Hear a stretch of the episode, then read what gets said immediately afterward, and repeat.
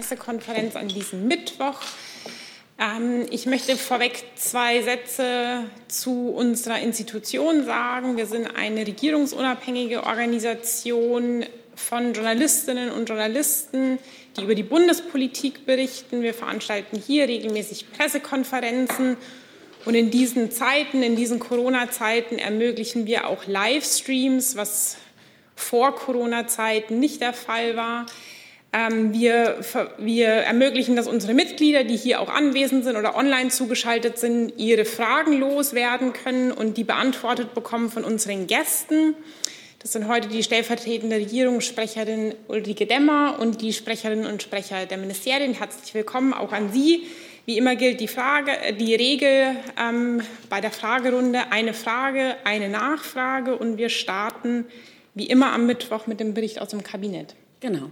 Schönen guten Tag auch von mir. Das Bundeskabinett hat heute den Entwurf des Gesetzes über die unternehmerischen Sorgfaltspflichten in Lieferketten beschlossen und damit auch einen Auftrag aus dem Koalitionsvertrag umgesetzt. Der, wir haben hier schon äh, häufiger über das Thema gesprochen. Der Beschlussfassung gingen ja intensive Diskussionen innerhalb der Bundesregierung voraus. Das Gesetz soll in Deutschland ansässige Unternehmen verpflichten, ihrer globalen Verantwortung in der Lieferkette in Bezug auf die Achtung internationaler, international anerkannter Menschenrechte besser nachzukommen. Gleichzeitig sollen damit Wettbewerbsnachteile für Unternehmen abgebaut werden, die heute schon freiwillig ein nachhaltiges Lieferkettenmanagement äh, umsetzen. Die Verantwortung der Unternehmen erstreckt sich auf die gesamte Lieferkette, abgestuft nach Einflussmöglichkeiten. Die Pflichten müssen durch die Unternehmen in ihrem eigenen Geschäftsbereich sowie gegenüber ihren unmittelbaren Zulieferern umgesetzt werden. Mittelbare Zulieferer werden dann einbezogen, sobald das Unternehmen von Menschenrechtsverletzungen auf dieser Ebene substantiierte Kenntnis erhält. Das Gesetz konkretisiert, in welcher Form die Unternehmen ihre menschenrechtliche Sorgfaltspflicht erfüllen. Dies beinhaltet, dass sie menschenrechtliche Risiken analysieren, Präventions- und Abhilfemaßnahmen ergreifen, Beschwerdemöglichkeiten einrichten und über ihre Aktivitäten berichten müssen. Auch der Umweltschutz spielt hier eine wichtige Rolle. Dem Entwurf des Sorgfaltspflichtgesetzes ähm, ist auch der Umwelt, Umwelt ist auch der um Weltschutz erfasst, soweit Umweltrisiken zu Menschenrechtsverletzungen führen können. Zudem werden umweltbezogene Pflichten etabliert, die sich aus zwei internationalen Abkommen zum Schutz vor den Gesundheits- und Umweltgefahren durch Quecksilber und langlebige organische Schadstoffe ergeben. Der Gesetzentwurf ist damit ein wichtiger Schritt und ein Signal für die Stärkung von Umweltschutz in den Lieferketten. Die Bundesregierung wird sich dafür einsetzen, auf dieser Basis sowie der Basis der Ratschlussfolgerungen zu Menschenrechten und menschenwürdiger Arbeit in globalen Lieferketten die umweltbezogenen Sorgfaltspflichten im Rahmen kommender Gesetzgebungsprozesse auf EU-Ebene Europa einheitlich zu stärken. Dann hat die Bundesregierung heute den Entwurf des Inklusionskonzeptes für Lesben, Schwule, bisexuelle, trans- und intergeschlechtliche Personen für die auswärtige Politik und die Entwicklungszusammenarbeit beschlossen. Dies ist ein wichtiger Schritt, denn die LSBTI-Personen sind überproportional von Gewalt, Armut und Diskriminierung betroffen. Das Inklusionskonzept greift zentrale Forderungen der Zivilgesellschaft auf, wie etwa LSBTI-Themen in den Kontext der Menschenrechte einzubetten oder auf die besondere Schutzwürdigkeit von Minderjährigen einzugehen. Der weltweite Einsatz für die Menschenrechte von Lesben, Schwulen, bisexuellen, transgeschlechtlichen und intergeschlechtlichen Menschen ist ein langfristiger Schwerpunkt der deutschen Menschenrechtspolitik. Die Bundesregierung will im internationalen menschenrechtlichen Dialog eine Vorreiterrolle für die Achtung, den Schutz und die Gewährleistung der Menschenrechte von LSBTI-Personen einnehmen. Das Kabinett hat heute eine Stellungnahme der Bundesregierung zum neunten Familienbericht Elternsein in Deutschland beschlossen. Als Handlungsgrundlage für die Politik untersucht der Familienbericht, der von einer unabhängigen Expertenkommission erstellt wird, regelmäßig die Situation von Familien in Deutschland. In dieser Legislaturperiode stehen dabei die Bedürfnisse von Eltern im Mittelpunkt. Der neunte Familienbericht enthält eine umfassende Bestandsaufnahme der Situation von Eltern in Deutschland. Er nimmt deren soziale und wirtschaftliche Lage sowie Herausforderungen und Wünsche in den Blick. Die Sachverständigen haben herausgearbeitet, dass Elternsein anspruchsvoller geworden ist heutzutage. Das zeigt sich beispielsweise an einem Wandel der Geschlechterrollen, komplexeren Familienstrukturen oder auch den Herausforderungen der Digitalisierung, die die Anforderungen an die Erziehung von Kindern verändert hat. Die Kommission gibt Empfehlungen, wie Eltern und Familien durch Politik wirkungsvoll unterstützt werden können. Sie betont, dass die zunehmend anspruchsvolle Aufgabe von Eltern als gemeinschaftliche Aufgabe zu verstehen ist, bei der Eltern Kooperation und Unterstützung von Partnern in Bund, Ländern und Kommunen sowie Bildungsinstitutionen und Unternehmen benötigen, dass Betreuungs- und Beratungsangeboten der Lebensrealität von Familien und den Ressourcen von Eltern entsprechen müssen, dass der Ausbau der Kinderbetreuung fortgesetzt werden muss, hier insbesondere der geplante Anspruch auf Ganztagsbetreuung für Grundschulkinder, dass Familienpolitik auf die Lebensrealitäten von Familien die passenden Antworten finden muss, muss müsse, beispielsweise bei der Anpassung des Rechts an die vielfältigen Familienformen. Und zudem betont die Kommission, dass bestimmte familienpolitische Maßnahmen weiterentwickelt werden sollten. Dazu zählen Maßnahmen, die die Erwerbstätigkeit von Eltern stärken und damit dazu beitragen, die wirtschaftliche Existenz von Familien abzusichern. Dabei rückt die Anforderung, die partnerschaftliche Aufteilung der Verantwortung für Familie und Beruf zu befördern, weiter in den Vordergrund. Vielen Dank dafür. Hey Leute, Thilo hier. Unsere naive Arbeit in der Bundespressekonferenz und unsere wöchentlichen Interviews, die sind nur möglich, weil ihr uns finanziell unterstützt. Und damit das so bleibt, bitten wir euch, uns entweder per Banküberweisung oder PayPal zu unterstützen. Weitere Infos findet ihr in der Podcast-Beschreibung. Danke dafür. Dann gehe ich nochmal die Kabinettsthemen durch. Lieferkettengesetz war das erste, da habe ich schon eine Meldung von Herrn Jung gesehen. Mhm. Wahrscheinlich äh, ans federführende Ressort des BMWI. Was verstehen Sie eigentlich unter einer Lieferkette? Weil aktuell ist es jetzt ja so geplant, dass nur direkte Vertragspartner, also nur ein Teil, der nächste Teil der Kette unter diese Regelung fällt. Dabei ist eine Lieferkette ja von ganz am Anfang bis ganz zum Schluss. Da darf ich vielleicht darauf verweisen, dass nicht wir Federführer sind, sondern dass BMAS Federführer ist. Dann soll ich die fragen? Gut.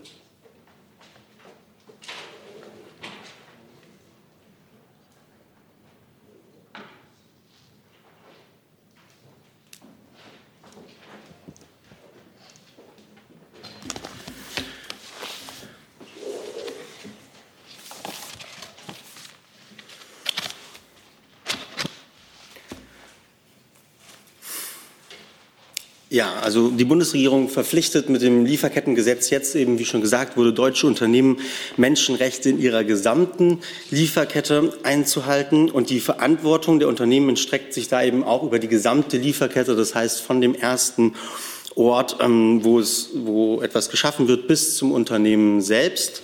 Ähm, dabei trägt das Unternehmen, das wurde ja auch schon gesagt, ähm, in einem Abstufprozess dann die Verantwortung für die menschenrechtliche Sorgfaltspflicht, nämlich zunächst für die ähm, unmittelbaren Zulieferer, aber auch bei mittelbaren Zulieferern wird dann, ähm, sobald ähm, Kenntnis darüber erlangt wird, dass gegen Menschenrechte verstoßen wird, auch die Unternehmen in die Pflicht genommen, Menschenrechte zu achten und Abhilfe zu schaffen korrigieren Sie mich, äh, wenn ich falsch liege, aber nur die erste Stufe der Lieferkette, die, die direkten Vertragspartner fallen effektiv unter die Kontrolle. Entschuldigung, Entschuldigung, sorry. Und also effektiv unter die Kontrolle des Gesetzes. Dann kann man doch nicht mal von einem Lieferkettengesetz sprechen. Ja, doch, weil die ganze Lieferkette, sobald das Unternehmen Kenntnis darüber hat, dass gegen menschenrechtliche Sorgfaltspflicht verstoßen wird, dann auch gehandelt werden muss. Herr Jessen zu diesem Thema? Ja, äh, es gibt ja, glaube ich, keine äh, Haftung der Unternehmen äh, zur Erfüllung dieser Verpflichtung. Das heißt, die entscheidende Frage wird die Kontrolle sein. Da bin ich jetzt vielleicht auch wieder beim BMW, denn für die Kontrolle ist das Bundesamt BAFA zuständig, das Ihnen unter oder zugeordnet ist. Da sind, glaube ich, 65 Vollzeitstellen für die Kontrolle zuständig. Die können 65 Menschen die Arbeit von mindestens 3000 Unternehmen im Hinblick auf Lieferketten kontrollieren. Das ist doch ein zahnloser Tiger. Also die Sicht mache ich mir hier ausdrücklich nicht zu eigen ähm, und möchte darauf, also das BAFA, das stimmt, das BAFA kontrolliert die Einhaltung der, der Pflichten, die im Sorgfaltspflichtengesetz festgelegt werden. Und ähm, das BAFA ist da ähm, äh, ausgestattet. 65 ist ja auch nicht wenig ähm, Mitarbeiter. Und wegen der konkreten, äh, konkreten Umsetzung oder wie die Pflichten dann, also wegen der konkreten Umsetzung der Kontrolle, da müssten Sie bitte direkt beim BAFA mal nachfragen. Ähm, Nachfrage, naja, das BAFA ist doch aber, wie gesagt, Ihr Ressortbereich und Sie vertreten das Ressort hier. Vielleicht könnten Sie das bitte nachliefern, äh, wie die Möglichkeit aussieht. Das, das sind ja dann pro Mitarbeiter äh, über drei, etwa 30 Unternehmen äh, mit vermutlich vielen Lieferverträgen. Wie soll da eine effektive Kontrolle gewährleistet sein? Wenn Sie das nachliefern könnten, wäre schön. Ähm, ich kann schauen, was sich machen lässt, aber weise noch einmal darauf hin, dass das ähm, BAFA diese Kontrolle, ja sicher, es ist ähm, eine dem BMI nachgeordnete Behörde, aber ja eigen, eigenverantwortlich vornimmt, äh, insofern sicher der bessere Ansprechpartner ist. Ich kann aber mal schauen, was ich Ihnen dann noch schicken kann. Nochmal zu diesem Thema, Herr Jung. Ja, nochmal eine Frage äh, zu den Zahlen, Herr Mühlhausen. Mhm. Äh, ab 2023 fallen da jetzt ja gerade mal 600 deutsche Unternehmen unter dieses Gesetz. Ab 2024 dann ca. 2900 Betriebe mit 1000 Angestellten. Äh, das macht ja nur 0,1 Prozent der deutschen Wirtschaft aus. Sie wollen ja jetzt nicht, dass nur 0,1 Prozent der deutschen Wirtschaft für Menschenrechte zuständig sind. Wann fallen auch die restlichen 99,9 Prozent der deutschen Wirtschaft unter dieses Lieferkettengesetz. Vereinbart wurde jetzt, wie Sie sagen, dass das Gesetz ab 2023 für Unternehmen gilt mit 3000 Beschäftigten, ab 2024 dann für Unternehmen mit 1000 Beschäftigten. Und im Gesetz ist dann aber auch festgehalten, dass es zum späteren Zeitpunkt evaluiert wird und dann geschaut wird, inwiefern eventuell auch diese Größe ausgebaut werden muss. Dann ähm Nächstes Kabinettsthema war Inklusion, LSBTI. Gibt es dazu Fragen? Herr Jung. Herr Burger, was bedeutet äh, diese LGBTI-Richtlinie für die Arbeit in Ländern, also die Arbeit Deutschlands in Ländern mit homophoben Regimen? Ja, LSBTI-Rechte sind Menschenrechte und äh, deswegen sind sie auch Teil unserer Menschenrechtspolitik.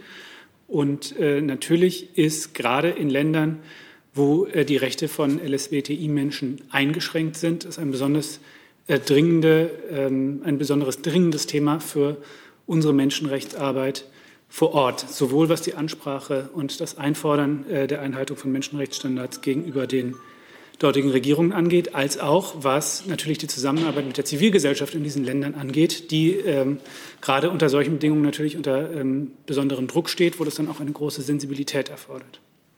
Aber was bedeutet das konkret für die Arbeit in zum Beispiel Saudi-Arabien? Macht das Auswärtige Amt und die Deutsche Botschaft denn keine Ahnung, Plakatwerbung für LGBTI-Rechte in Saudi-Arabien? Was soll das heißen? Also ich weiß nicht, ob Sie damit jetzt andeuten wollen, dass es Ihrer Meinung nach eine sinnvolle Art wäre, dieses Thema in Saudi-Arabien zu bearbeiten. Ich glaube, ich habe es ja gerade versucht darzustellen. Äh, es gibt Länder, wo die Rechte von äh, LSBTI-Personen eingeschränkt sind. Es gibt leider auch eine ganze Reihe von Staaten auf der Welt, wo auf Homosexualität die Todesstrafe steht. Ähm, da muss man äh, natürlich gerade auch im Interesse der Betroffenen mit diesem Thema in der Öffentlichkeit sehr sensibel umgehen, weil man ja seine Ansprechpartner nicht gefährden möchte und insbesondere eben nicht einer, einer solchen Gefährdung einer Strafverfolgung oder einer Todesstrafe aussetzen möchte. Deswegen ist es eine Arbeit, die ähm, von Land zu Land in einer anderen Art und Weise stattfinden muss und in Ländern, wo es äh, einen entsprechenden Verfolgungsdruck gibt, natürlich äh, besonders sensibel, um die Ansprechpartner vor Ort äh, nicht zu gefährden. Aber genauso ist natürlich ein Teil unserer Arbeit, dass wir gegenüber den Regierungen mit Nachdruck dafür werben, ähm, dass solche Benachteiligungen oder eben sogar eine solche Verfolgung ähm, äh, ja, beendet wird, weil aus unserer Sicht ähm, das eine Menschenrechtsfrage ist. Gibt es Fragen zum Familienbericht? Das sehe ich nicht. Dann machen wir weiter noch mit einer Ankündigung vom BMI. Ja, ich wollte Sie darüber informieren, dass die Bundesregierung äh, sich entschieden hat, äh, die, das Tarifergebnis für den öffentlichen Dienst äh, für die Beamten zu übertragen. Das bedeutet, dass äh, zum Stichtag 1.4 eine Anhebung um 1,2 Prozent und im kommenden Jahr zum 1.4. um 1,8 Prozent erfolgen wird. Diese Anhebung wird in diesem Jahr zum Stichtag 1.4. nicht vollzogen für die Ebene der Ministerinnen und Minister, der parlamentarischen Staatssekretärinnen und Staatssekretäre sowie der beamteten Staatssekretärinnen und Staatssekretäre und auch nicht für die Gehaltsgruppen äh, Gruppen R10. Danke. Gibt es dazu eine Nachfrage? Das sehe ich nicht. Dann würde ich noch einen Moment beim BMI bleiben. Da gibt es eine ganze Reihe an Fragen und ich beginne bei Herrn Reitschuster. Ja, Herr Alter, nochmal der äh, Maoist, der bei Ihnen bei der Studie mitgemacht hat. Hat sich der Staatssekretär für den eingesetzt an der Uni Lausanne oder nicht? Danke. Ja, die Frage gibt mir Gelegenheit, den Sachverhalt nochmal darzustellen, äh, wie wir das hier ja auch schon zweimal gemacht haben. Das Bundesinnenministerium hat im vergangenen Jahr, Anfang des Jahres, äh, eine Handvoll Wissenschaftler angesprochen, äh, die bekannt waren oder durch ihre Veröffentlichung äh, bekannt wurden und sie gebeten, für die Pandemiebekämpfung ihre Expertise zur Verfügung zu stellen. Das hatten diese Wissenschaftler angeboten und sie haben das getan, ohne dafür in einem Vertragsverhältnis zu stehen oder auch dafür bezahlt zu werden. Äh, diese Wissenschaftler haben wiederum ihrerseits Experten in den Kreis der äh, Arbeitsgruppe hinzugezogen und bei der Bestellung dieser weiteren Experten war das BMI nicht beteiligt. Ähm, und äh, die Person, die Sie hier ansprechen, ist dem BMI nicht persönlich bekannt. Ähm, und auf Bitte eines der von uns angesprochenen Wissenschaftler gab es dann einen Schriftverkehr, den Sie auch in der Zeitung schon abgedruckt lesen konnten. Dieser Schriftverkehr existiert, aber Nochmal wichtig ist die Information, diese Person wurde weder vom BMI beauftragt, noch ist sie im BMI persönlich bekannt. Dann mache ich mit einer Frage an das BMI digital weiter, bei der ich mir nicht sicher bin, inwiefern Sie sich dazu äußern. Ich stelle sie der Vollständigkeit halber trotzdem. Die Kollegin Vice Conte von der Deutschen Welle fragt, wird auch die Arbeit und der Austausch also zum Thema AfD und Bundesverfassungsschutz wird auch die Arbeit und der Austausch der AfD bzw. der Desiderius Erasmus Stiftung mit politischen Parteien und Partnern im Ausland beobachtet, wird auch geprüft, ob die Inhalte der politischen Bildungsarbeit dieser Stiftung verfassungskonform sind. Genau, das war's. Ja, mit Blick auf ein laufendes Verfahren und aus Respekt vor dem Gericht äußert sich das Bundesinnenministerium zu diesem Fallkomplex nicht öffentlich. Dann bin ich, bleibe ich noch beim BMI und bin bei Herrn Jung.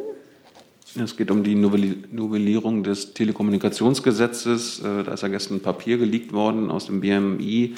Herr Alter, da geht es um den Angriff auf die Kommunikationsfreiheit. Ich würde auch das BMJ äh, bitten, auf die, auf, aufs Podium zu kommen. Aber Herr Alter, Sie können ja erstmal erklären, warum versucht das Innenministerium, das Nutzer von WhatsApp, Skype, Signal, Trema, Telegram, Facebook und E-Mail ähm, nummernunabhängige interpersonelle Telekommunika äh, Telekommunikationsdienste ihre Personalien bei den jeweiligen Anbietern verifiziert hinterlegen müssen. Also das, ist, das, das wäre ja eine elektronische Totalüberwachung. Also zunächst einmal ähm, ist es so, dass im Grundsatz das BMI sich nicht äußert zu etwaigen geleakten oder öffentlich bekannt gewordenen Dokumenten, die nicht von uns selbst veröffentlicht äh, worden äh, sind. Ähm, es ist aber richtig, dass das äh, Telekommunikationsgesetz derzeit im parlamentarischen äh, Verfahren äh, sich befindet und ähm, in diesem Gesetzgebungsprozess natürlich auch sicherheitspolitische Forderungen des BMI mit aufgenommen wurden. Ähm, die äh, sicherheitspolitischen Forderungen, die wir formuliert haben, basieren auf dem Koalitionsvertrag. Darin ist unter anderem aufgeführt, dass äh, die Befugnisse der Polizei zu Eingriffen in das Fernmeldegeheimnis und zum Schutz der Bevölkerung keinen Unterschied machen darf, ob die Nutzer sich zur Kommunikation der klassischen Telefonie bedienen oder auf äh, verschlüsselte Telekommunikationsdienste äh, zurückgreifen. Ich glaube, das ist auch einleuchtend, dass die Sicherheitsbehörden in Deutschland wenn sie ihrem Auftrag nachgehen wollen, ähm, äh, die Befugnisse zur Verfügung haben müssen in der analogen Welt, genauso wie in der digitalen Welt, weil sich Kommunikationsverhalten in den letzten Jahrzehnten deutlich verändert hat. Und darauf muss es Antworten geben. Nun geht's ja, Vielleicht lassen Sie das Justizministerium ergänzen. Wenn ich, hatte, ich hatte noch keine Frage gestellt ans, ans BMJ. Das kommt, kommt jetzt noch. Die richtet sich auch an das BMJ. Gut, dann bitte erst die nächste Frage. Also stellen Sie Ihre Frage, also, wenn die sich. Ja, das geht ja um die Daten aller Bürger, die Sie flächendeckend, anlasslos speichern wollen. Es gibt ja nicht nur die Vorrats Vorratsdatenspeicherung der IP-Adressen, sondern Sie wollen damit jetzt ja eine Personenvorratsdatenspeicherung äh, einführen, und zwar anlasslos. Inwiefern ist das verhältnismäßig und grundgesetzkonform? Und äh, wie bewertet das Justizministerium äh, diese Vorschläge? Wenn Sie einen Telefonvertrag abschließen über ein Festnetztelefon, dann sind bei Ihrem Telefonanbieter äh, bestimmte Daten hinterlegt. Das ist auch etwas, was überhaupt nicht in Frage gestellt wird. Und wenn es um die Verfolgung von sehr schwerwiegenden Straftaten geht, dann kann unter Einbeziehung äh, von Gerichten und richterlicher Entscheidungen können diese Daten auch abgefordert werden. Diese sicherheitspolitische Forderung, um die es jetzt geht, soll doch nur sicherstellen, dass ein gleiches Maß an Informationsmöglichkeiten für die Sicherheitsbehörden auch besteht, wenn andere Kommunikationswege genutzt werden. Das, äh, es dient letztlich der Verfolgung von schweren Straftaten. Und äh, die Daten werden nicht anlasslos gesammelt, sondern sie werden im jeweiligen Einzelfall auf der Basis rechtlicher Befugnisse und unter Beteiligung richterlicher Entscheidungen beim jeweiligen Anbieter abgefordert. Es gibt eben Situationen, wo die Verfolgung von Straftaten es erfordert, dass man die Anonymität von Personen aufhebt. Und das ist das Ziel äh, dieses Vorgehens. Das Justizministerium? Sollen Sie ich, dazu ergänzen? Also ähm, das fachlich zuständige Ministerium hat sich ja dazu geäußert. Äh, das Vorhaben ist im parlamentarischen Verfahren. Da habe ich im Moment keine Anmerkungen zu. Dann Herr Jessen dazu. Aber doch noch mal, äh, Herr Zimmermann, was hier geschaffen werden soll, und das sind ja nicht nur äh, die Anbieter von Diensten, sondern zum Beispiel auch Internetcafés, Krankenhäuser, Hotels, sollen verpflichtet werden, all diese Daten äh, zu speichern. Das heißt, es werden auf vielen verschiedenen Ebenen sozusagen Sammeldatenbanken aller User mit allen personenbezogenen Daten gesammelt, auf die dann zugegriffen werden kann. Das ist eine andere Dimension, als wenn man sagt, der Telefonanbieter eines Festnetzes sammelt. Ist das juristisch zulässig? Weil es ist eben dann doch eine Form von Vorrats, anlassloser Vorratsdatenspeicherung, jetzt noch nicht mal bei den, bei den Strafverfolgungsbehörden, sondern zunächst bei allen Anbietern. Und äh, Frage oder Zusatzfrage, ähm, Unternehmen, Plattformen wie Yahoo und andere, die auf Verkauf basieren, trennen häufig, äh, da kann man gar nicht trennen, die reine Nutzer-ID von zum Beispiel altersbezogenen Daten, die dann für Werbung und zielgerichtetes Ansprechen äh, nutzbar gemacht werden können. Ist das juristisch zulässig, dass eine so weite Datensammlung dezentral stattfindet? Also soweit sich das hier um eine Diskussion im parlamentarischen Verfahren handelt, äh, kann ich dazu keine Stellung nehmen. Das waren zwei Fragen in einer. Ähm, dann bin ich jetzt, bleibe ich noch im Innenministerium und komme zu Herrn Lehmann. Meine Frage zum Thema Hochrisikogebiete, weil seit letzter Tage Polen steuert äh, schon richtig auf äh, Inzidenz 200 auf äh, 100.000 Einwohner. Bedeutet das automatisch, dass äh, Polen oder zum Beispiel Frankreich hat schon 235? Solche Länder werden automatisch als Hochrisikogebiete eingestuft oder sie werden das individuell ermessen, beurteilen? Äh, wie sieht das aus?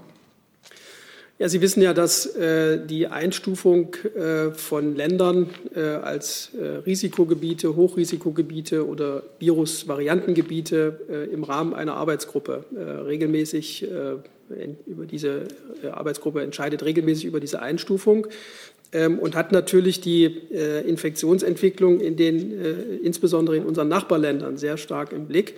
Ähm, auch in dieser Woche wird sich diese Arbeitsgruppe wieder mit der Frage beschäftigen, ob es äh, Veränderungen an der bisherigen Einstufung geben muss. Ähm, ich will nur darauf hinweisen, dass die äh, Inzidenz, die an einem bestimmten Tag erreicht wird, nicht alleiniges Kriterium ist für eine Einstufung, sondern es muss natürlich eine gewisse, einen gewissen Trend auch geben. Also wir haben das in anderem Zusammenhang immer schon mal gehört, es braucht eine gewisse Stabilität in dem Infektionsgeschehen. Ausreißer an einem Tag führen natürlich nicht dazu. Und es werden weitere Faktoren mit einbezogen, ähm, etwa die Maßnahmen, die das Land selbst trifft und die Frage, wie stark äh, sozusagen äh, wir in Deutschland äh, beeinflusst werden durch das Infektionsgeschehen des jeweiligen Landes. Da kann es auch Unterschiede geben. Äh, dieser Prozess läuft, das ist ein regelmäßiger Prozess und äh, Entscheidungen dazu sind aber für Polen im Moment nicht getroffen. Dann hatte ich auf dieser Seite drei Meldungen. Richten die, oder richtet es sich eine Frage davon an das BMI? Nein. Der Kollege in der Mitte. Okay, dann machen wir da erstmal weiter. Okay. Jens Thurau, Deutsche Welle. Herr Alter, ähm, im vergangenen Jahr, soweit ich das beobachtet habe, gab es da keine Abschiebung nach Afghanistan. Das wurde ja unter anderem auch mit der pandemischen Lage begründet, offenbar auch auf Wunsch der Regierung in Kabul. Jetzt hat es ja wieder einige Abschiebungen gegeben. Es hat auch einige äh, Gerichtsverfahren dagegen gegeben. Was ist denn jetzt konkret der Unterschied zum vergangenen Jahr und sind weitere Abschiebungen nach Afghanistan geplant? Ähm, wir stehen natürlich mit der afghanischen Regierung in Kontakt äh, zu äh, allerlei Themen, unter anderem auch die Frage von Rückführungen. Und im vergangenen Jahr, das haben Sie zutreffend, zutreffend beschrieben, ist man übereingekommen, dass man mit Blick auf die Corona-Situation äh, im Übrigen in beiden Ländern äh, dieses, äh, die Rückführungen einstweilig aussetzt. Ähm, aber die Gespräche finden statt und werden fortgeführt. Und im Laufe dieser Gespräche ist man übereingekommen, das Rückführungsgeschäft auch mit Afghanistan wieder aufzunehmen. Sie haben zutreffend gesagt, es sind bereits Abschiebungen erfolgt. Und ähm, sofern die Länder, die ja für Rückführungen formell zuständig sind, äh, Rückzuführende an den Bund melden, wird der Bund selbstverständlich die logistische Unterstützung und auch den Vollzug der Abschiebung äh, dann gewährleisten. Nachfrage? Ja, noch eine Nachfrage. Also, aber wenn die, die, die Pandemie in beiden Ländern der Grund war im vergangenen Jahr äh, für die Aussetzung, so habe ich das verstanden, äh, wo, wo, ist denn jetzt die neue Lage? Also wir haben ja nach wie vor äh, weltweit die Pandemie, wir haben äh, eine Mutation. Äh, ich kann mir äh, vorstellen, dass alleine die, der Transport und der Flug nach Afghanistan natürlich auch äh, unter erschwerten Bedingungen stattfinden. Also wie, wie ist man zu dem Schluss gekommen, dass jetzt geht, was im vergangenen Jahr nicht ging? Also zunächst einmal sind natürlich die Maßnahmen, die in Deutschland stattfinden, also alle vorbereitenden Maßnahmen auch auf, die Infektions, auf das Infektionsgeschehen abgestimmt. Das heißt also, äh, man achtet sehr genau darauf, dass man nicht äh, abschiebt, wenn eine Corona-Infektion vorliegt. Das wird natürlich vorher getestet. Auch Während des Fluges gibt es entsprechende Vorkehrungen und äh, wenn die afghanische Regierung signalisiert, dass sie das wieder äh, grundsätzlich für möglich hält, dann wird auch das von uns nicht im Detail hinterfragt, sondern es ist ein Signal, was wir im laufenden Gesprächsprozess entgegennehmen. Und wenn, dieses, äh, wenn diese Übereinkunft existiert, dann finden Abschiebungen auch statt für Personen, die in Deutschland ausreisepflichtig sind. Herr Rinke, auch an das BMI. Ja, ans BMI. Ich müsste noch mal zurückkommen auf die Frage mit den Virusvariantengebieten und die Grenzkontrollen, äh, die das betrifft. Herr Alter, vielleicht können Sie uns noch mal sagen, äh, was, ob sich an den Grenzen zu Österreich, äh, ja, Österreich, Tirol und Tschechien irgendwas ändert, werden die Grenzkontrollen verlängert und ab wann weist Deutschland eigentlich keine Virusvariantengebiete mehr aus, weil sich das Virus auch in Deutschland schon sehr stark verbreitet hat. Die Schätzungen gehen ja von 40 bis 50 Prozent aus. Also müsste man da nicht einfach mal aufhören, auch andere Gebiete als Variantengebiete einzustufen? Also zur ersten Frage. Der Bundesinnenminister hat heute entschieden, dass die vorübergehenden Binnengrenzkontrollen an der Grenze zu Tschechien und auch an der Grenze zu Österreich mit dem Bundesland Tirol zunächst bis zum 17. März 2021 verlängert werden. Wir sehen im Moment äh, eine ja, noch verschlechterte Infektionslage in Tschechien und eine äh, nach wie vor stabile, jedenfalls nicht verbesserte Infektionslage in Tirol, äh, was erforderlich macht, diese Maßnahmen im Moment äh, zu verlängern.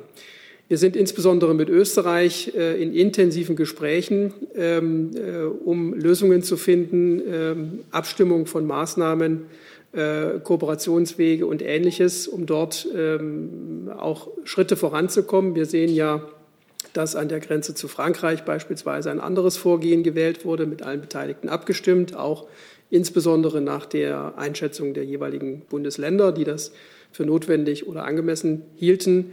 Diese Gespräche laufen, aber die Verlängerungsentscheidung ist zunächst mal getroffen. Zu Ihrer zweiten Frage kann ich noch mal wiederholen, dass äh, die Einstufung von Virusvariantengebieten unterschiedlichen Faktoren äh, zugrunde liegt. Äh, die Inzidenz und das, die Anzahl äh, der Mutationen, die nachgewiesen sind, sind ein wesentlicher Faktor. Da kann möglicherweise das BMG auch noch mal ergänzen.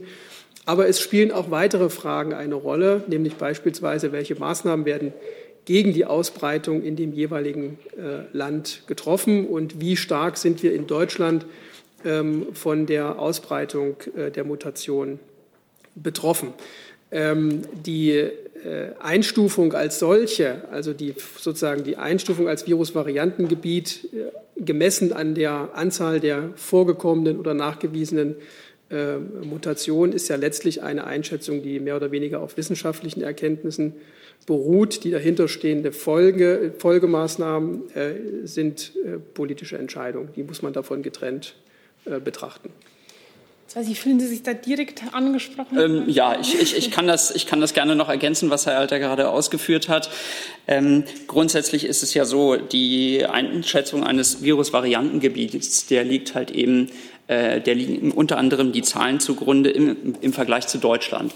Also ähm, wenn Sie im Ausland eine höhere äh, Virusvariantenkonzentration tatsächlich feststellen, dann gilt dieser Bezug immer zu Deutschland. Ähm, insofern, und da möchte ich auch noch mal gleich, das hat ähm, Herr Alter auch schon gerade ausgeführt, darauf verweisen, es gibt ja unterschiedliche Virusvarianten, über die wir gerade sprechen. Ähm, und da möchte ich gerne mal auf das Beispiel des ähm, Departements Moselle kommen. Das ist ja am vergangenen Wochenende als Virusvariantengebiet eingestuft worden. Und da sprechen wir von der Virusvariante B1 ähm, 351. Also das ist die Variante, die gemeinhin als die südafrikanische bezeichnet wird. Und da haben wir einen Anteil in Moselle von über 50 Prozent. Im Vergleich dazu äh, liegt der Anteil in Deutschland bei etwa 1 Prozent.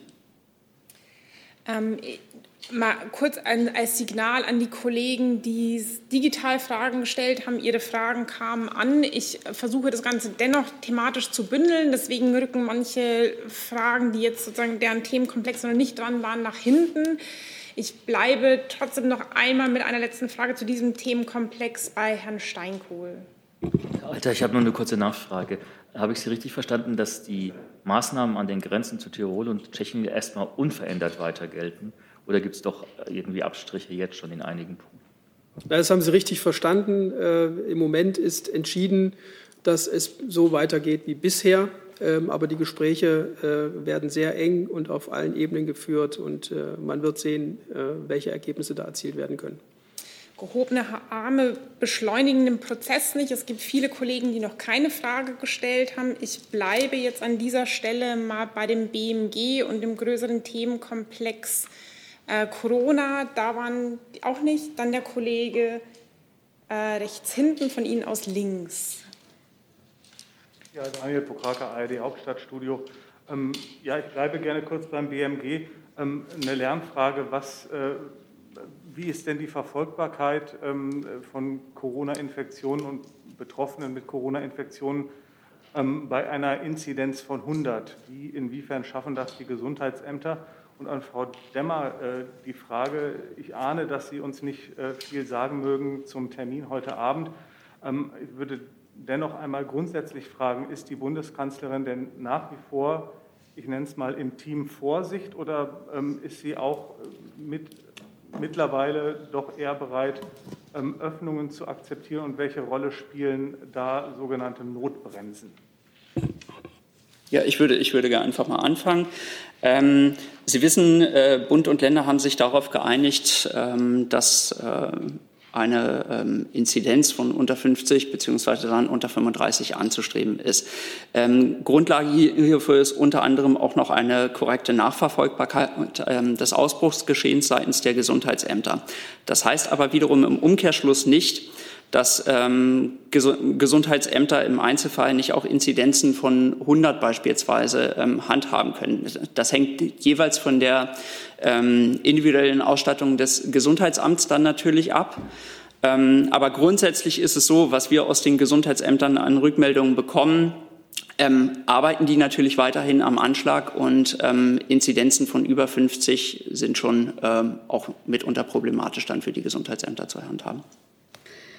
Ja, also der Wunsch nach Lockerungen ist natürlich äh, verständlich. Erste wichtige Öffnungsschritte sind ja getan in den Schulen und Kitas. Ähm, weitere sind am Montag hinzugekommen. Das wissen Sie, die Friseure und in einigen Bundesländern sind es auch äh, Baumärkte und Gartenmärkte. Äh, wie Sie wissen, es liegen eine ganze Reihe von Vorschlägen und Anregungen für den Termin, der gar nicht heute Abend ist, sondern schon um 14 Uhr beginnt, vor. Sie kennen auch die Infektionslage. Herr Seibert hat dazu äh, sich ja auch schon am Montag geäußert. Äh, es gibt einerseits gute Nachrichten äh, bei einigen Kennziffern, zum Beispiel bei der Belegung der Intensivbetten oder der Inzidenz bei den Hochaltrigen ähm, stagnieren die Zahlen, aber wir sehen steigende Zahlen und ähm, die deutlich infektiösere Virusmutation oder die deutlich infektiöseren Virusmutationen äh, bleiben eine große Gefahr. Ich würde trotzdem gerne noch mal darauf hinweisen, auch also im EU-Durchschnitt liegen wir ja vergleichsweise gut. Ähm, das haben wir durch große Kraftanstrengungen äh, erreicht. Wir haben da sehr viel erreicht und uns dadurch Spielräume erarbeitet. Ähm, deshalb äh, können wir jetzt über Öffnungsschritte sprechen. Die sind aber natürlich, und da hat auch die Kanzlerin immer wieder darauf hingewiesen, mit Umsicht und Vorsicht zu begleiten. Das Ziel ist einfach, dass das, was wir aufmachen, sollte auch offen bleiben können. Ähm, gleich kommen eben die Regierungschefinnen und Chefs der Länder mit der Bundeskanzlerin zu ihren Beratungen zusammen. Das ist eine schwierige Aufgabe, da einen guten und verantwortungsvollen Weg äh, für eine sichere und eben auch eine gerechte Öffnungsstrategie zu finden. Und wie Sie schon antizipiert haben, kann ich den Ergebnissen dieser Beratungen hier nicht vorgreifen. Zu diesem Themenkomplex eine. Das waren schon zwei Fragen, da machen wir jetzt weiter. Ähm, also sonst kommen viele Kollegen gar nicht dran, wenn wir die Regeln nicht einhalten. Deswegen, ich nehme sie gerne nochmal mit drauf, aber kann jetzt schon auch dazu sagen, dass bei der Fülle der Fragen vermutlich nicht alle drankommen werden. Ähm, eine Frage auch zu diesem Themenkomplex an das Wirtschafts- und Finanzministerium. Wenn das Wirtschaftsministerium beantworten kann, ersparen wir uns vielleicht den Wechsel. Ich äh, stelle sie erstmal. Die Kollegin Löhr von der FAZ fragt, in der Beschlussverlage zur MPK heißt es, der Härtefallfonds werde hälftig von Bund und Ländern finanziert. Besteht darüber jetzt Einigkeit mit den Ländern, die vor einigen Tagen ja noch sehr zurückhaltend waren? Und wie viel Geld steuern beide Seiten jeweils bei? Also auch hier möchte ich natürlich diesen, den Beratungen heute nicht vorgreifen und würde es jetzt erstmal dabei belassen. Und ähm, wir werden dann im Nachgang da weiter zu informieren. Wollen Sie ergänzen? Nein, wollen Sie nicht. Okay. Ähm, dann bin ich im Saal bei Herrn Steinkohl nochmal. Das war auch zum Themenkomplex Corona, richtig? Ja, an das BMG, glaube ich. Eine Frage ans Bundesgesundheitsministerium. Es gibt einen Medienbericht, dass angeblich 90 Prozent oder sogar über 90 Prozent aller auf Intensivstationen liegenden äh, schwerstkranken Corona-Patienten einen Migrationshintergrund haben. Äh, können Sie das bestätigen? Was wäre die Quelle dafür? Ähm, nein, ich muss sagen, diesen äh, Bericht kann ich in der Tat nicht bestätigen. Ähm, einfach aufgrund der Tatsache, dass solche Zahlen ähm, nicht erhoben werden. Grundlage für ähm, die medizinische Behandlung äh, in Krankenhäusern ist dann halt eben der Versicherungsstatus unter anderem, das Patientenalter, äh, Name aber diese Daten, die werden ja nicht irgendwie weitergegeben jetzt an das äh, Bundesgesundheitsministerium oder an das RKI. Insofern liegen solche Daten ähm, tatsächlich nicht vor. Das Robert Koch Institut hat sich ja heute Morgen auch zu diesem Sachverhalt geäußert. Ähm, Grundlage dieser Berichterstattung war ja wohl ein vertrauliches Gespräch, unter anderem auch mit ähm, Herrn Wieler und einigen Ärzten, die auf äh, Intensivstationen tätig sind. Äh, und da ist meines Wissens unter anderem mal ähm, die Zahl 50 Prozent gefallen. Äh, das waren wohl Ärzte, die auf ähm, drei Intensivstationen äh, von Krankenhäusern in Großstädten gearbeitet haben. Aber wie gesagt, das kann ich jetzt nicht ehrlich gesagt nachvollziehen. Das war ein vertrauliches Gespräch. Und ähm, aus diesem kann ich nicht zitieren, aber diese Zahlen, so wie sie da jetzt in dem Bericht auftauchen, die kann ich in der Tat nicht bestätigen. Nachfrage? Ja, dahinter könnte ja ein Problem stecken, egal wie groß die Zahl jetzt ist, nämlich die Frage, ob die Bundesregierung mit ihren Fremdsprachenangeboten Aufklärung zur Corona-Verhalten auch die Adressaten erreicht. Haben Sie darüber Erkenntnisse? Also ja, grundsätzlich ähm, darauf haben wir immer wieder hingewiesen, auch unter anderem das äh, Robert Koch Institut, dass äh, Sprachbarriere und der unterschiedliche Zugang zu Gesundheitsinformationen natürlich ganz wesentliche Faktoren auch für den ähm, Gesundheitszustand von Menschen darstellen. Das ist ähm, auch eine Frage, die immer wieder beispielsweise in der Gesundheitsberichterstattung des Bundes aufgeworfen wird. Ähm, weitere Fragen, die da natürlich eine Rolle spielen, sind so sozioökonomische Faktoren, also die Arbeitswelt, ähm, die Lebensumstände, überhaupt Wohnverhältnisse beispielsweise, die können da auch eine entscheidende Rolle natürlich mit beitragen. Was ich jetzt äh, von Seiten des Bundes über das Informationsangebot sagen kann, ist, dass wir das natürlich auch massiv ausgebaut haben. Also wir haben zu Beginn der Krise damit angefangen, da haben wir mit dem Ethnomedizinischen Zentrum zusammengearbeitet und gemeinsam Infoflyer ähm, herausgegeben in 22 äh, Sprachen. Auf äh, Zusammen gegen Corona stellen wir inzwischen dann halt die Artikel auch auf Deutsch, Englisch, Türkisch und Russisch zur Verfügung. Und ähm, auch das Infomaterial beispielsweise zur Impfkampagne wird mittlerweile in zehn Fremdsprachen übersetzt. Und äh, auch die Service Nummer 116, 117, die wird ab Mitte März in vier weiteren Sprachen, nämlich Englisch, Türkisch, Arabisch und Russisch zur Verfügung stehen.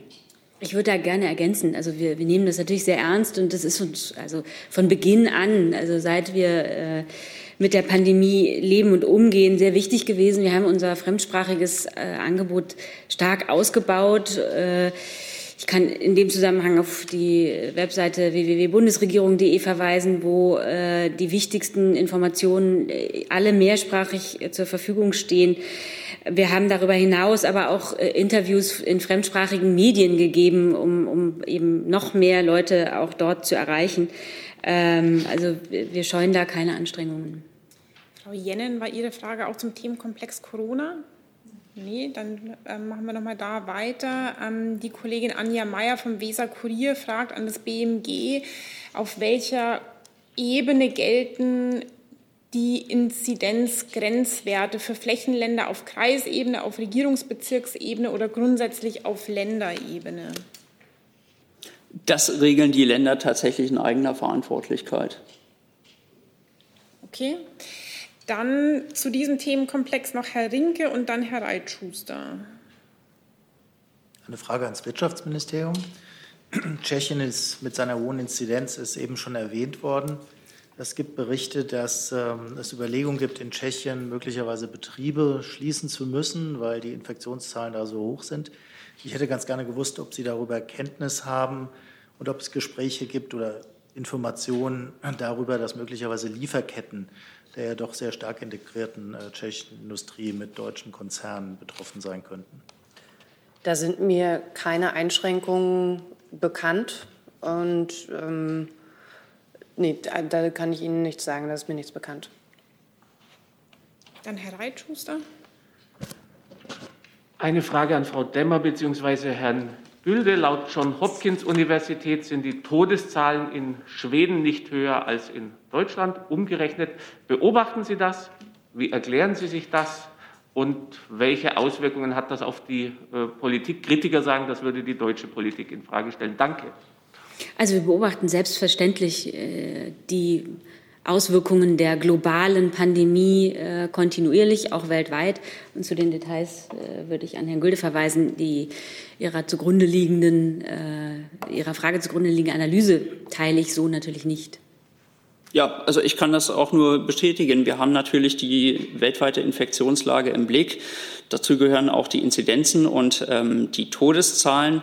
Ähm, Rückschlüsse, ehrlich gesagt, aus dem ähm, schwedischen Modell sind mir jetzt derzeit nicht bekannt. Gegebenenfalls müsste ich das nachreichen. Das waren auch schon zwei Fragen auf einmal. Das waren zwei Fragen auf einmal. Ähm, dann würde ich jetzt an dieser Stelle mal thematisch woanders weitermachen, wenn noch Zeit ist. Ähm, komme ich zu diesen Fragen, die noch offen sind, zurück und bin bei dem Kollegen rechts vorne. Ja, Ivo Tuchel, MSG. Ich habe eine Frage an das Bundesverteidigungsministerium. Dann wechseln wir einmal noch einen kleinen Moment.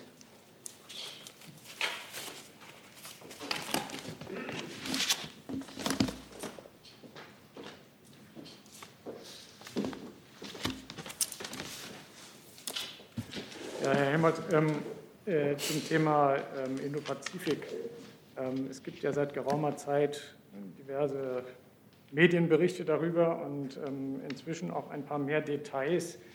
Äh, ich wollte fragen, was Sie zu den Details sagen können. Zum Beispiel wird jetzt berichtet, dass äh, die Fregatte Hamburg ähm, von August bis Februar dafür vorgesehen ist, diese Fregatte zu sein, die in den Indo-Pazifik entsandt werden soll. Können Sie, Entschuldigung, dass ich Sie unterbreche, ein bisschen direkter in das Mikro oder lauter sprechen, weil im Saal okay. ist auch nicht gehört wird. Danke. Okay, also es, äh, es, wird berichtet jetzt, ähm, dass die Fregatte Hamburg ähm, von August bis äh, Februar ähm, für diesen Einsatz vorgesehen ist. Ähm, es heißt, dass sie durch den äh, Suezkanal fährt, äh, dass sie am Horn von Afrika an der Mission Atlanta teilnimmt, dass sie in Nordkorea die Sanktionen oder vor Nordkorea die Sanktionen mit ähm, durchsetzen soll oder verfolgen soll und ähm, auf dem Rückweg auch durch das südchinesische Meer fahren soll. Ich würde einfach gerne wissen, was Sie an konkreten äh, Dingen dazu jetzt sagen können. Danke. Ja, erstmal vielen Dank für die Frage. Ähm, erstmal für den Kontext. Ähm, das Ganze findet ja auch statt im Kontext der Leitlinien für Indopazifik der Bundesregierung, die am 2. September 2020 ähm, beschlossen wurden. Ähm, und damit bekräftigt die Bundesregierung vor allem auch ihren Willen, ähm, sich noch stärker als gestaltender Akteur in der Region einzusetzen. Und wofür treten wir vor allem ein? Das sind vor allem Freiheit der Seewege und die regelbasierte internationale Ordnung und damit auch das Einstehen für Multilateralismus und eine, Werteorte, äh, eine regelbasierte Ordnung mit Partnern. Ähm, von den Dingen, die Sie gesagt haben, ich kann bestätigen, dass es Planungen gibt. Die von Ihnen genannte Einheit kann ich nicht bestätigen. Ähm, bezogen auf ähm, den Zeitraum, ähm, wir gehen tatsächlich davon aus, dass das Schiff Anfang August Wilhelmshaven verlassen wird und Ende Februar 2022 zurückkehren wird. Das stimmt, wenn ich das richtig, Sie richtig verstanden habe, überein. Und ähm, Außerdem können wir bestätigen, dass es auch Planungen gibt dazu und die Route, die wird voraussichtlich am indischen Subkontinent vorbeiführen, durch die Straße von Malakka in Richtung Australien gehen und von dort aus nach Ostasien zur koreanischen Halbinsel und schließlich auch dann durchs südchinesische Meer wieder zurück. Dann komme ich zu Frau Jennen. Ja, ich habe eine Frage an das Außenministerium. Mhm. Ähm, Marokko hat äh, die diplomatischen Beziehungen zu Deutschland ähm, eingefroren, gekappt. Ähm, gibt es dazu von Ihnen eine Stellungnahme? Also die äh, Beschreibung, äh, die Sie gerade gewählt haben, äh, die würde ich so mir nicht zu eigen machen. Ähm, ich, ähm, also von einer Kappung, von einem Stopp der diplomatischen Beziehungen ist es vielmehr so, ähm, dass wir gestern die marokkanische Botschafterin zu einem dringenden Gespräch mit dem Staatssekretär ins Auswärtige Amt geladen haben und um Erläuterung der Vorgänge gebeten haben, die aus Marokko berichtet wurden. Aus unserer Sicht äh, gibt es keinen Grund für eine Beeinträchtigung der diplomatischen Beziehungen. Ähm, Deutschland und Marokko ähm, arbeiten seit Jahrzehnten äh, in vielen Bereichen eng zusammen. Das ist aus unserer Sicht auch äh, nach wie vor im Interesse beider Seiten. Und insofern hat sich auch an der deutschen Politik gegenüber Marokko nichts geändert. Da gibt es eine ganze Reihe an digitalen Fragen. Ähm, ich versuche Doppelungen zu vermeiden der Kollege Palop von der Nachrichtenagentur EFE e fragt ergänzend dazu, ob es zu, in diesem Zusammenhang Gespräche zwischen Deutschland und Spanien gab. Ähm, davon kann ich an dieser Stelle nicht berichten. Ähm, der Kollege Reuter aus dem ARD Hauptstadtstudio fragt, wie, also sozusagen, wie steht es um die Beziehungen zu Marokko derzeit und gab es solche Missverständnisse und äh, Missverständnisse bezieht sich auf die Begründung ähm, der Botschaft in Rabat der tiefergreifenden Missverständnisse. Also wie stehen Sie zu dieser Einschätzung sozusagen aus Marokko? Da möchte ich auf das verweisen, was ich gerade gesagt habe. Aus unserer Sicht gibt es keinen Grund für eine Beeinträchtigung der Beziehungen äh, und wir glauben, dass äh, eine enge Zusammenarbeit zwischen Deutschland und Marokko im Interesse beider Seiten ist. Dann sehe ich damit die digitalen Fragen zum Thema abgearbeitet und bin im Saal bei Herrn Jung. Das war auch dazu? Ja. Äh, die Bundesregierung sieht die Westsahara immer noch als von Marokko besetzt an, korrekt?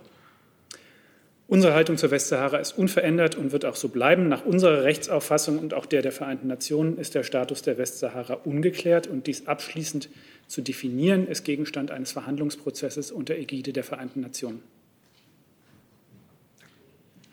Keine Nachfrage dazu. Gibt es zu diesem Thema noch weitere Fragen? Das sehe ich nicht. Dann würde ich einmal zum Thema. Doch? Nee. Okay. Ähm, dann würde ich einmal zum Thema Lobbyregister kommen. Ähm, der Kollege Gavrilis vom Deutschlandfunk fragt, die Koalition hat sich darauf geeinigt, einen, Zitat, exekutiven Fußabdruck nicht gesetzlich für die Bundesregierung zu regeln. Es, gilt jetzt an der, es äh, liegt jetzt an der Freiwilligkeit der Regierung. Wird die Bundesregierung bis zum Ende dieser Legislatur einen solchen Fußabdruck einführen? Und warum weigert sich die Bundesregierung hier für mehr Transparenz zu sorgen? Ich kann dazu Stellung nehmen. Ähm, das Bundesinnenministerium begrüßt, äh, dass es zwischen den Koalitionsfraktionen zu diesem wichtigen Vorhaben jetzt eine Einigung gibt. Äh, und wir gehen davon aus, dass das Lobbyregistergesetz nun zeitnah äh, verabschiedet werden kann. Es ist ein Gesetzentwurf der Koalitionsfraktionen. Das BMI hatte in diesem Prozess die Formulierungshilfe erarbeitet, die die Interessenvertretung gegenüber der Bundesregierung äh, im Gleichklang mit der Interessenvertretung des Bundestages regelt. Ähm, das heißt, auch Kontakte zur Bundesregierung führen unter den im Gesetz festgelegten Voraussetzungen dazu, dass Interessenvertreterinnen und Interessenvertreter sich im Lobbyregister eintragen müssen. Streitig war bis zum Schluss, bis zu welcher Verwaltungsebene Kontaktaufnahmen für die Eintragungspflicht relevant sind. Gibt es weitere Fragen zu diesem Thema? Das sehe ich nicht. Dann habe ich jetzt noch eine Frage an das Auswärtige Amt von dem Kollegen Niels gibt es inzwischen eine Haltung zu dem israelischen Impfstoffboni an Länder, die Jerusalem als Hauptstadt anerkannt haben, bei gleichzeitiger Verweigerung ausreichend Impfstoff in die von Israel besetzten Gebiete zu liefern. Das Verhältnis soll bei 100.000 Impfdosen zu etwa 3.000 liegen. Also das war hier in der Vergangenheit schon äh, Thema. Da habe ich, was die Beurteilung oder die Einschätzung der israelischen, israelischen Politik angeht, ähm, keinen neuen Stand mitzuteilen.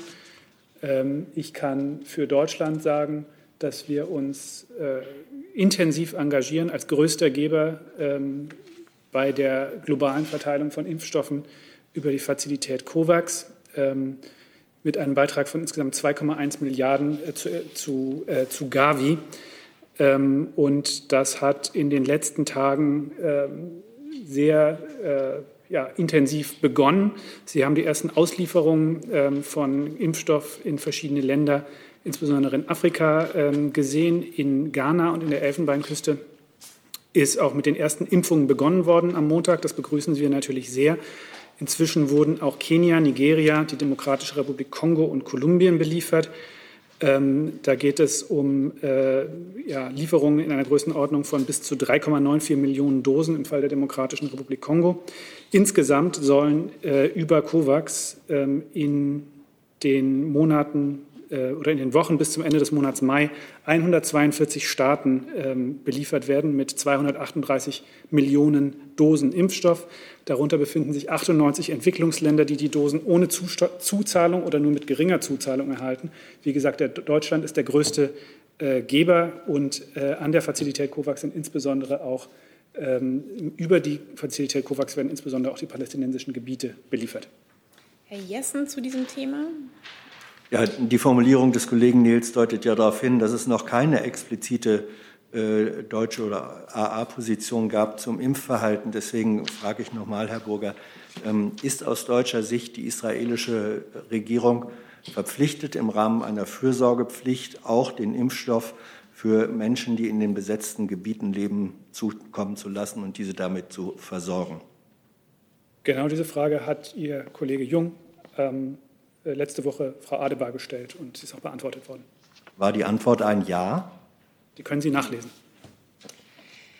Dann hätte ich noch mal eine Frage an das Gesundheitsministerium.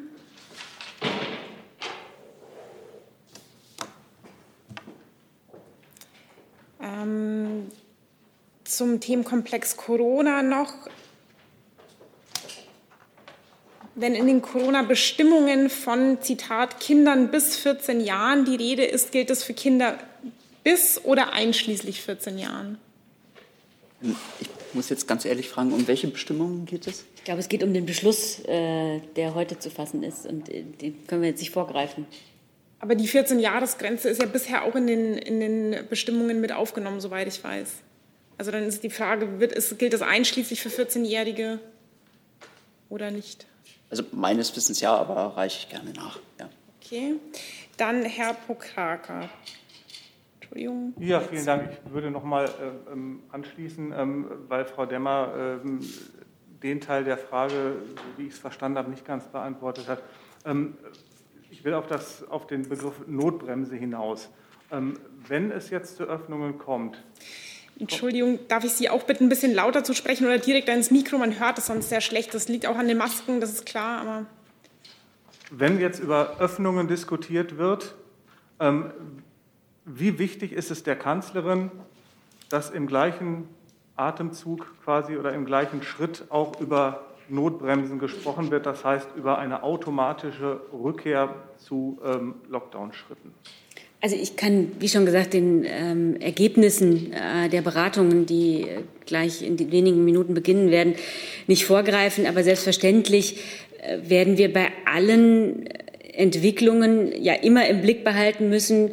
Äh, deswegen äh, war ja immer das Ziel, da haben wir hier auch schon oft drüber gesprochen, Öffnungsschritte 14 Tage zu beobachten, um zu gucken, welche Auswirkungen sie haben. Äh, die 14 Tage sind nicht aus der Luft gegriffen, sondern das ist der Zeitraum, in dem man beobachten kann, welche Auswirkungen das hat durch die lange Inkubationszeit und dergleichen. Äh, und selbstverständlich wird man Mechanismen äh, berücksichtigen müssen, die ein solches, eine solche Entwicklung immer im Blick behalten. Dann Herr Rinke. Eine Frage auch ans Gesundheitsministerium. Es geht um die Impfverordnung. Da gab es ein bisschen Unklarheit, ähm, was die Einbeziehung der Hausärzte angeht. Also im April sollen die flächendeckend einbezogen werden, aber schon in der zweiten Märzwoche werden einige Hausärzte äh, einbezogen. Vielleicht können Sie uns da eine Größenordnung geben. Also sind das dann nur wenige hundert, sind das ein paar tausend? Wie viele können denn dann wirklich anfangen mit Impfen? Nee, ich kann Ihnen ja jetzt tatsächlich noch keine, keine abschließende Zahl nennen, aber das wird im Rahmen äh, eines Modellprojektes dann tatsächlich erfolgen, dass einige Hausärzte in die ähm, Impfversorgung jetzt schon ab Mitte März mit einbezogen werden. Und ähm, dann ab April, das hat ja der Minister angekündigt, ähm, wenn genügend Impfstoff da ist, um auch tatsächlich die, ähm, die äh, Hausarztpraxen zu versorgen, dann wollen wir auch ähm, entsprechend in die Fläche gehen. Aber wie gesagt, die Impfverordnung selbst, die bleibt noch abzuwarten. Und ich denke, dann werden wir auch ähm, über Zahlengrößen Auskunft geben können.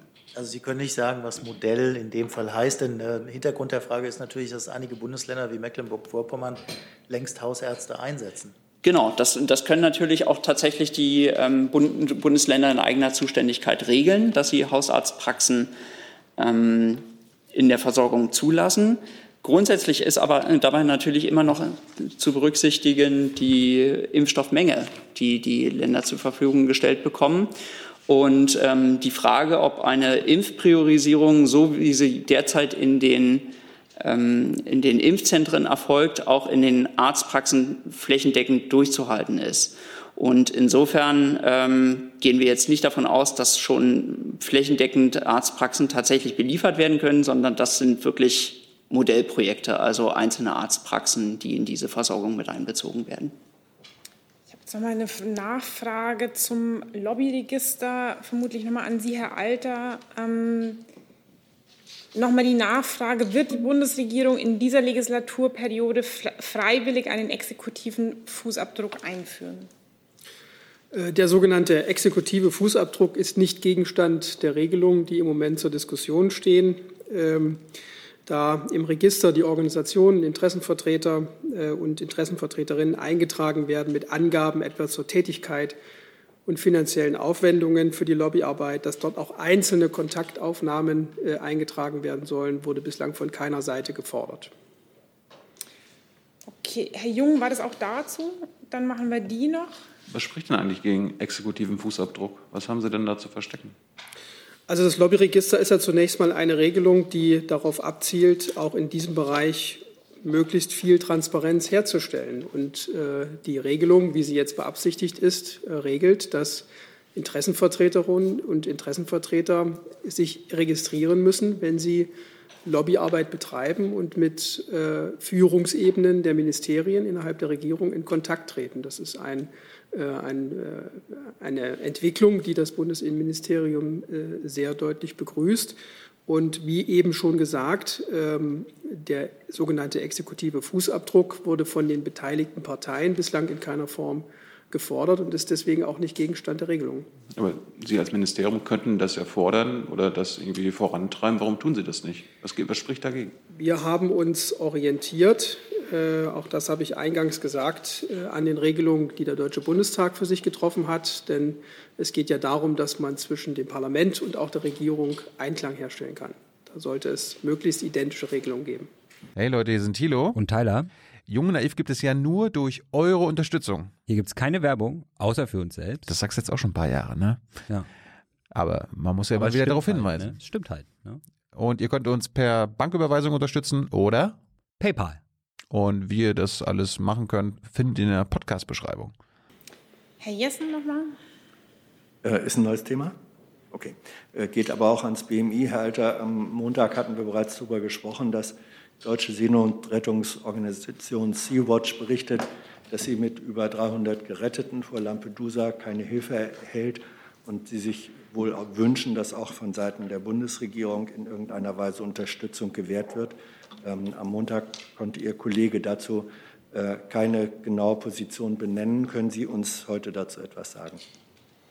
Also zunächst einmal ist der Fall seit dem vergangenen Wochenende im Bundesinnenministerium ja schon bekannt.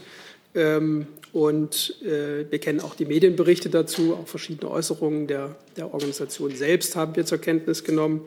Ähm, nach unseren jüngsten Informationen, äh, ich weiß nicht, ob das Auswärtige Amt das bestätigen kann, soll äh, die Sea-Watch 3 den Hafen Augusta auf Sizilien anlaufen. Und die grundsätzliche Position unseres Hauses innerhalb der gesamten Bundesregierung hat sich nicht verändert. Wir werden im Rahmen eines europäischen Vorgehens jeweils im Einzelfall prüfen, ob äh, und in welcher Größenordnung wir uns an einer Aufnahme beteiligen. Bislang äh, ist aber ein solches Ersuchen von keiner Partei, weder von, äh, von dem dortigen Staat als auch von der Kommission an Deutschland herangetragen worden. Herr Burger. Ich kann äh, insoweit bestätigen, dass auch nach unseren Erkenntnissen Italien der Sea-Watch 3 einen Hafen zur Ausschiffung zugewiesen hat. Äh, dafür sind wir sehr dankbar. Habe ich jetzt irgendeine Frage, die noch offen ist, übersehen? Ich habe nämlich keine mehr auf der Liste. Das sehe ich nicht. Dann war das fast eine Punktlandung. Vielen Dank ähm, für diese vielen verschiedenen Themenbereiche, die wir heute durchgejagt haben. Danke an Sie alle und einen schönen Tag noch.